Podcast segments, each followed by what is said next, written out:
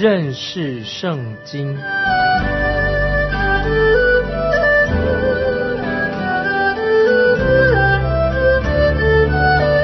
认识上帝的话，把上帝的话带到全世界。本节目是由认识圣经机构和环球广播电台联合制作，欢迎收听。亲爱的听众朋友，你好，欢迎收听认识圣经，我是麦基牧师。这个时候，我们看见基甸。他处在一个很尴尬的情况之下，神就向他显现了。我们来看《四世纪》第六章，从十一节开始。耶和华的使者到了俄弗拉，坐在亚比以谢族人约阿斯的橡树下。约阿斯的儿子基甸正在酒榨那里打麦子，为要防备米甸人。基甸这个人他出场了，他并不是一个大英雄。也不是很出众的人，他在酒榨里打麦子，在这里，酒榨是一个关键的事情。当时的酒榨都在山脚下，因为把大量的葡萄往山上搬运是最省力的。相反的，打谷的场啊，打谷子的场，尽可能是把它放在山顶上，好借着风吹过来，把那个糠皮吹走。可是今天却在山脚下来打麦子，在山脚下不是应该是酒榨的地方吗？不是打鼓的地方，所以听众朋友，你就可以想象，他心里面一定是很沮丧。他为什么不到山顶上去打麦子呢？是因为他怕米甸人被别人看见，他不愿意让米甸人看到他在山上打麦子。山谷下的气流一定是不好，也没有风。当他把麦子抛在空中的时候。那些糠皮能吹得走吗？当然不会吹走，全都落在他自己的身上、衣服上了，搞得他全身都不自在。这个就是积淀，他努力在打麦子，一边打一边心里埋怨自己胆子又小，自己又没有出息，不敢到山顶上去干活。我想他一定常常抬不起头来，他心里想说：我怎么不敢到上到山上去打麦子呢？所以祭奠这个人他是满心的挫折感。我们看到神很奇妙，神却要使用这样的一个人。神为什么要使用这个人呢？那么这个时候，我们看见神的使者就像祭奠显现。这个使者以前我就已经提过，旧约的使者出现就是道成肉身之前的主耶稣基督。接着我们看第十二节，四世纪六章十二节，耶和华的使者向基奠显现，对他说。大能的勇士啊，耶和华与你同在，亲爱的听众朋友，你不可以说圣经没有幽默感，圣经是很有幽默感的。这位使者就是道成肉身之前的耶稣基督，这位使者竟然称呼基甸是大能的勇士，神是在超级幽默的。当然，圣经也是一本很严肃的书，提到一些犯罪的族群，也提到神要拯救这些犯罪的人。圣经告诉我们，神是至高的、至圣的，我们应该高举神的名。但是神也很有幽默感，如果你漏掉了这一点的话，那就太可惜了。我们知道主耶稣基督也很有幽默感。记得在马太福音，马太福音二十三章二十四节，新约马太福音二十三章二十四节，主耶稣曾经对法利赛人说：“怎么说呢？”马太福音二十三章二十四节说。你们这瞎眼领路的萌虫，你们就滤出来；骆驼，你们倒吞下去。啊，这是马太福音二十三章二十四节耶稣所说的。你们这瞎眼领路的萌虫，你们就滤出来；骆驼，你们却吞下去。听众朋友，你不觉得耶稣说的很好笑吗？下一次你看到骆驼的时候，你就要仔细瞧一瞧，这骆驼是什么样子的？骆驼身上有很多特殊的构造，甚至骆驼它有角，有很大的喉结。膝盖上有肉垫，体子也很大，有些是单峰的，有些是双峰驼。不管你从哪一个角度来看，都会看到一些特殊的身体的构造。你能够想象当时的这些宗教领袖能够把骆驼能够吞下去吗？能吞下去的景象吗？其实神的确是很幽默。在这里我们看到神自己对基甸说他是大能的勇士，很滑稽的，就是他其实是一个非常胆小的人。基甸很胆小，当基甸抬头看到这位使者的时候，听他说大能勇士的时候啊，他自己也许看看周围还有没有别人，他认为这位使者大概是跟别人说话吧。这样的称呼跟他自己很不相称，他就回头问这位使者：“谁是我吗？你称我是大能的勇士吗？我原该在山上去打麦子，却在这里弄得灰头土脸。你还叫我大能的勇士？如果我够勇敢的话，我就会到山顶上去打麦子的，就不会在这个酒榨这个地方了。我是一个胆小鬼，但是我们知道，我们的神就要鼓励他，就在这个节骨眼。”神就给了他这个头衔，神确实很幽默。神呼召基建，要他起来拯救以色列百姓。神呼召了一个很特别的人，他正在受自己的自卑感、自卑的情节所折磨着。接着我们看第十三节，十三节，基甸说：“主啊，耶和华若与我们同在，我们何至遭遇这一切的事呢？我们的列祖不是向我们说。”耶和华领我们从埃及上来吗？他那样奇妙的作为在哪里呢？现在他却丢弃我们，将我们交在米甸人手里。这个时候，神的使者没有说他与以色列同在。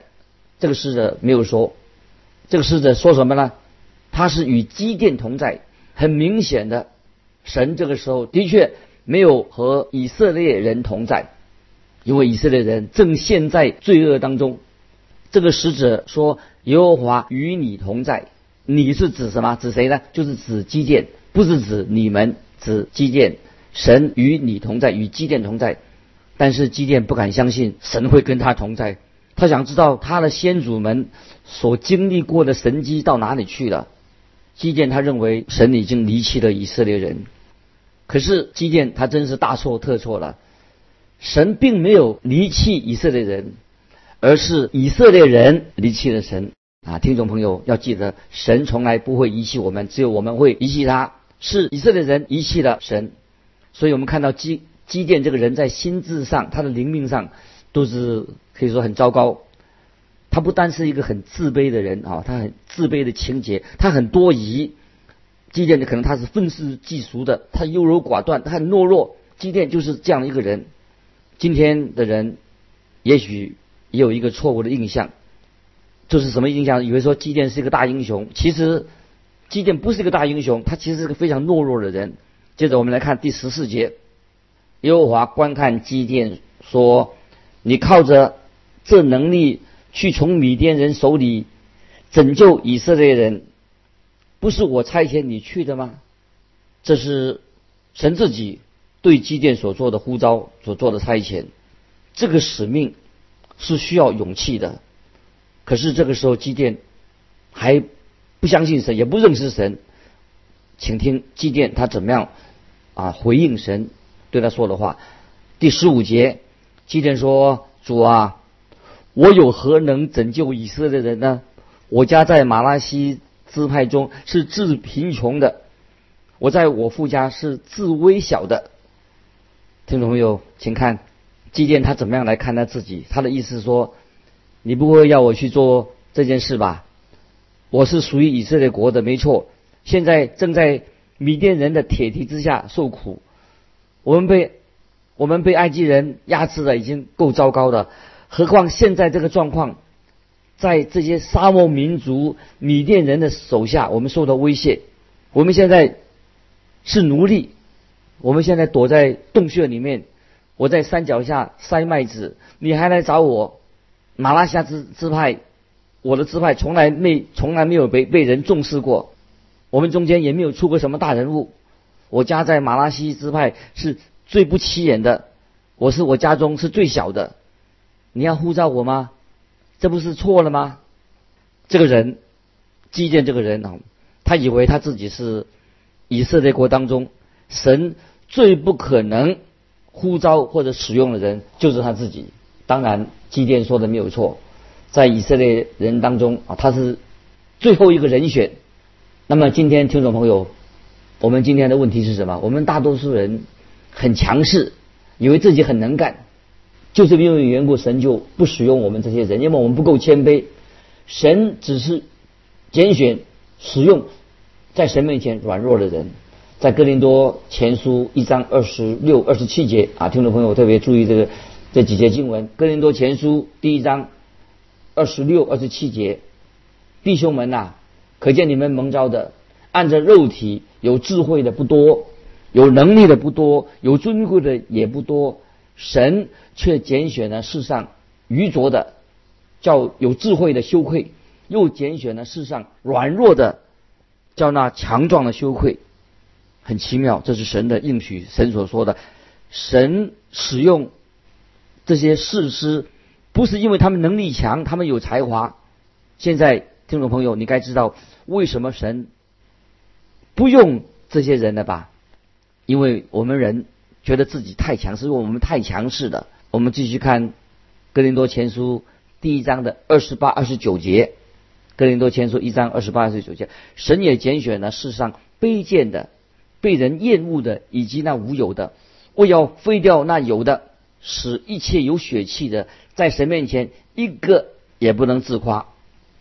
听众朋友要注意，一个心骄气傲的基督徒，他的灵命一定是出了差错，有问题。神绝对不会用一个有血气的人，神厌恶这种血气的人，神也不会使用啊这种人。听众朋友，我们要反省我们自己，因为神要使用。软弱的器皿。那么神的原则是要使那些血气的人在他面前一个也不能自夸。我们看见神要做事的时候，他常常是使用最软弱的器皿。神要人明白什么呢？一个重要的属灵功课是神自己是来成就大事。我们血肉之躯的人成不了大事的，也成不了气候。这个就是神做事的方法。神。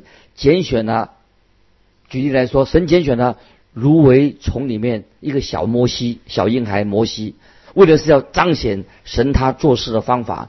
神又使用世上软弱的人，叫有智慧的羞愧。我们也看到神拣选了以利亚，以利亚看起来这位先知好像不是个弱者，但是神必须要使他成为一个弱者、谦卑的人。神让以利亚经过一连串的试炼。他把他放在沙漠里面磨练他聆听上帝微小的声音。以利亚之前他不是一个会听微小声音的人。以利亚先知可能喜欢热闹、喜欢炫耀的人，神就要磨练他，让他明白神要使用世上软弱的人。以利亚后来他走进亚哈王跟耶喜别的王宫的时候，预言他预言说有三年的干旱。后来你们知道。神就把以利亚这位先知藏在基利溪的旁，基利溪旁。当他看到溪水渐渐的枯干了，他发现，哎呦，自己的生命就不保了。不久以后，跟这个干渴的小溪一样。稍后，伊利亚也面对一个空的面粉的坛子，一个空的面粉坛子，先知伊利亚竟能够唱出颂赞神的诗歌。当伊利亚歌颂神的时候。神就从空的面粉坛喂养了伊利亚以及寡妇的全家。从这里我们看到，我们的神乃是拣选使用世上软弱的人。我们再看看新约的西门彼得，谁会选择西门彼得这个人呢？大家都知道，西门彼得他曾经是不堪一击的，在马太福音。十六章十八节，主耶稣对他说：“我还告诉你，你是彼得，我要把我的教会建立在这磐石上。”耶稣的意思是什么呢？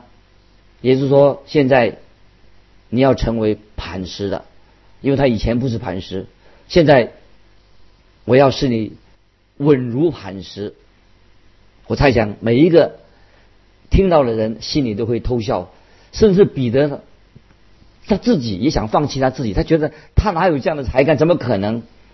在路加福音五章八节，路加福音五章八节，彼得承认他在神面前承认说：“主啊，离开我，我是个罪人。”那么，这是彼得他内心的一个告白。彼得说：“放弃我吧，你去选别人吧。我是这样没出息的人。”可是感谢神，在路加福音第五章十节，主耶稣对彼得说：“不要怕，从今以后你要得人了。”感谢神，这是我们的神，他拣选软弱的器皿。主耶稣的意思是什么呢？说就意思是说，我就是要使用你。所以我们看到，在五旬节的那一天。彼得，他被圣灵充满，他讲了一篇道，带领了三千人归主。因为主耶稣要向世人表明说，他可以使用世上最软弱的人。我们知道使徒保罗，他最后殉道的时候被砍头的时候，据说尼罗王是坐在宝座上。那么看起来哪一个人得胜呢？彼得要，彼得他是大渔夫。保罗，他临终时还是被砍头的。尼罗王坐在宝座上，表面看来保罗好像失败的，输了。尼罗王好像赢了。听众朋友，在历史上已经对这件事情下了一个定论。有人为会为自己的儿子取名字取什么？他不会取叫做尼禄，他会为自己的儿子啊取保罗，名字叫保罗。为他家的小狗叫做尼洛，所以。我们看到神拣选了世界上软弱的人来成就他的旨意。我们也看到主耶稣，他曾经在伯利恒，他是一个小小的婴孩，跟当时的罗马皇帝相比，能比吗？也许当时的的皇帝签了一张上税的圣旨，要全世界人都上税，但是神却拣选了伯利恒的一个小婴孩，因为他就是神的独生子。神是做这样的拣选的。啊，实在太奇妙，所以听众朋友，你我不可以灰心。你说啊，我没有才干，我什么都不会，没有错。神是拣选软弱的人，我们在软弱当中，在基基督里面啊，成为一个刚强服侍神的人。虽然我们看见基甸很软弱，但是神说他要拣选他做，叫他来拯救以色列人。是的，神使用了基甸，但是神先要训练他，基甸必须要克服他内心的许多的恐惧感。要培养他的勇气，他对神要有信心，使他的软弱能够啊刚强起来，他两个软弱的腿能够挺挺起来，也学习忍耐的功课功课。所以我们看到神自己来啊训练训练他，那个这个时候祭奠，我们来看啊怎么样来做一个训练啊神啊给他训练的时候，他马上就很害怕的，神就给他上了第一课。接着我们看《四世纪》第六章二十三节，耶和华对他说：“你放心，不要惧怕，你必不至于死。”神对他说：“你必不至于死，因为基甸他知道他在见到他已经眼睛见到神的面，害怕自己啊要死了。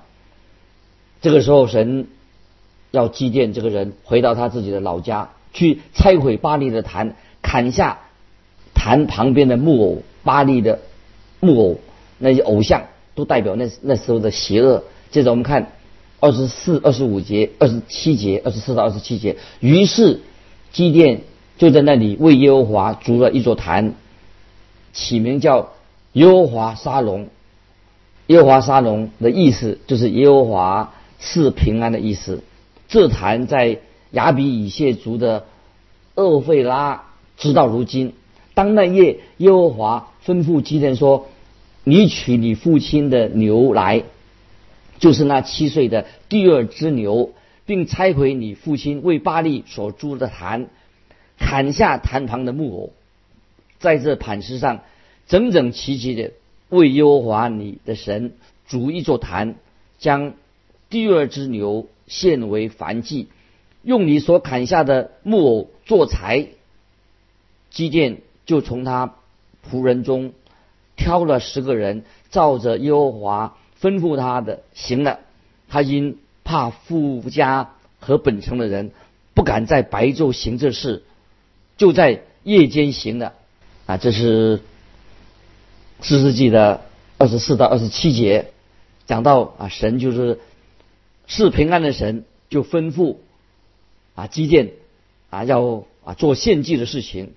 虽然吩咐他的，他都照耶和华的吩咐去做了，但是他怕说到他，他因怕富家和本城的人，他不敢在白昼行事，在夜间行的。